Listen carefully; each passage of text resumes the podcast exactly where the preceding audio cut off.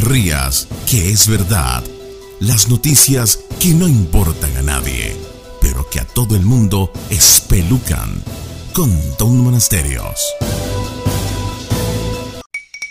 Alarma entre psicólogos del mundo. La humanidad está deprimida y nadie está haciendo nada al respecto. Bueno, así como lo oye, señora, no está sola en esto de la depresión. La Organización Mundial de la Salud estima que 340 millones de personas sufren algún tipo de depresión clínica y que esta será la causa principal de discapacidad física y el segundo contribuyente a las causas de muertes para el año 2020. El criterio para su diagnóstico como síndrome clínico está basado en esta definición original de la condición. Sus síntomas, aunque varían en intensidad, van desde sentimientos de tristeza durante un periodo relativamente corto de tiempo hasta la desesperación profunda, la culpa extrema, la desesperanza y los pensamientos suicidas. La depresión crónica también puede producir síndromes conductuales y físicos como fatiga, insomnio, impotencia, llanto frecuente, dolores crónicos y aumento o pérdida excesiva de peso. Bueno, y por supuesto usted estará pensando... Pero bueno, eso no se cura con una pastillita. Pero la verdad es que la comunidad científica y farmacéutica del mundo lo que han puesto son parches que medio solucionan el problema a punta de pepas, pero nadie está atacando el problema desde su raíz.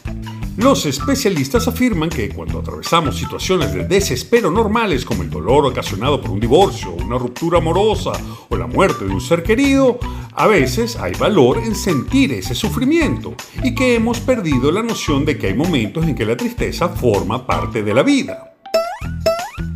Y todo esto nos lleva a la pregunta que se hizo el grupo Pimpinela hace unos años atrás. ¿Por qué no puedo? Yo no sé, no sé. ¿De dónde viene esto de buscar la felicidad y finalmente qué diablos es la felicidad? Pues sepa señora que el concepto de la felicidad no siempre ha sido el mismo a lo largo de la historia. Los griegos ya filosofaban sobre este asunto y el más grande pensador de esta época, Aristóteles, nos da una respuesta.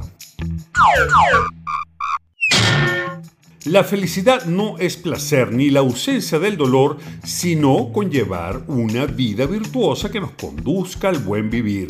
Una vida buena será para el filósofo aquella que nos permita alcanzar el mayor bien haciendo el bien. Es decir, la felicidad para Aristóteles entonces no es un sentimiento, sino la evaluación de una vida bien vivida. Bueno, sin embargo ahí tenemos un problema porque para los griegos una vida bien vivida tenía que ver con hacer el bien a otros. Pero en estos tiempos, para la mayoría de la humanidad, la felicidad tiene que ver con alejarse de la pobreza. Lo que quizás nos conduzca a la solución a la pregunta, ¿por qué la humanidad está deprimida? Y la respuesta es que quizás el materialismo, ese afán de salir a buscar el 15 y último haciendo un trabajo que probablemente no le guste ni le llene de felicidad, podría ser la causa de este sufrimiento que ya es una pandemia global. El materialismo es lo que la actualidad cimienta la base de nuestra neurosis, de nuestra obsesión por ser felices y de nuestro rechazo al sufrimiento. Y nada tiene que ver según la belleza, el honor o la virtud. Queremos vivir para ser felices y no importa quién nos tengamos que llevar por delante y eso es un problema.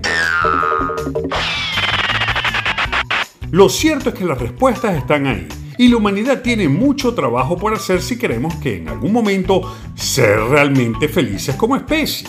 Sí, y no se ría, señora, que es verdad.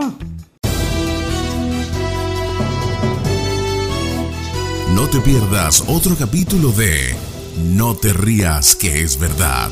Pronto, muy pronto, en la voz de Tom, Tom, Tom Monasterio, Tom, Tom, Tom Monasterio, Tom, Tom, Tom Monasterio.